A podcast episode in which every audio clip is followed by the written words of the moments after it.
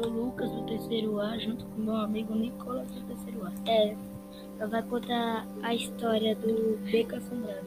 É, que é o cara que come, é, come as pessoas.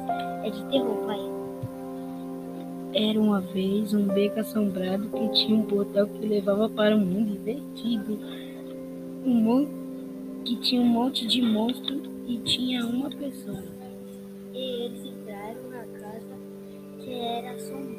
Que eram, que era assombrada. E eles acabaram morrendo pelos monstros.